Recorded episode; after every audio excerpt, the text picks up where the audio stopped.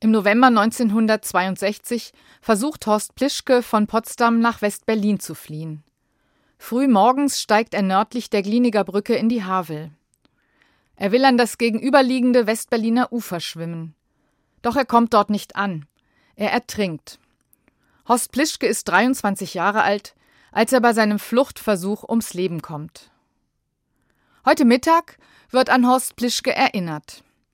In der Kapelle der Versöhnung in Berlin feiert die Gemeinde um 12 Uhr eine Andacht zum Gedenken, so wie jeden Mittag von Dienstag bis Freitag, Woche für Woche.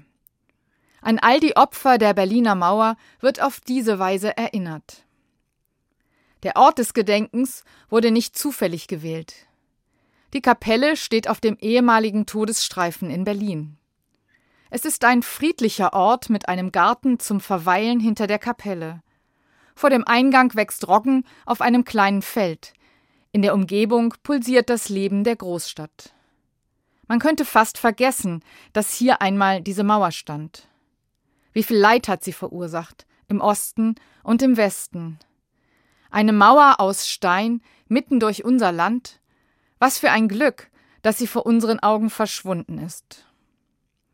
Aber wir sind noch nicht fertig damit, die Mauer abzubauen. Unsichtbare Mauern setzen Abgrenzung und Trennung fort.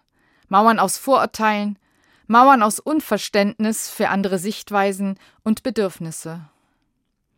Natürlich bieten Mauern Schutz, solche aus Stein genauso wie die im übertragenen Sinn.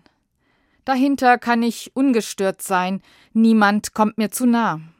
Sie schützen vor dem, was mir bedrohlich vorkommt, was ich ablehne und nicht sehen möchte. Allerdings bin ich auch abgeschnitten.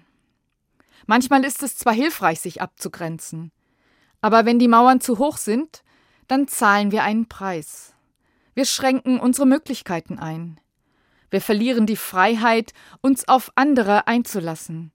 Wir bringen uns um wertvolle Erfahrungen und verpassen viel. Ich denke an Horst Plischke, der sein Leben aufs Spiel gesetzt hat, um die Mauer zwischen Ost- und Westdeutschland zu überwinden. Wie mutig er war. Aber auch wie verzweifelt.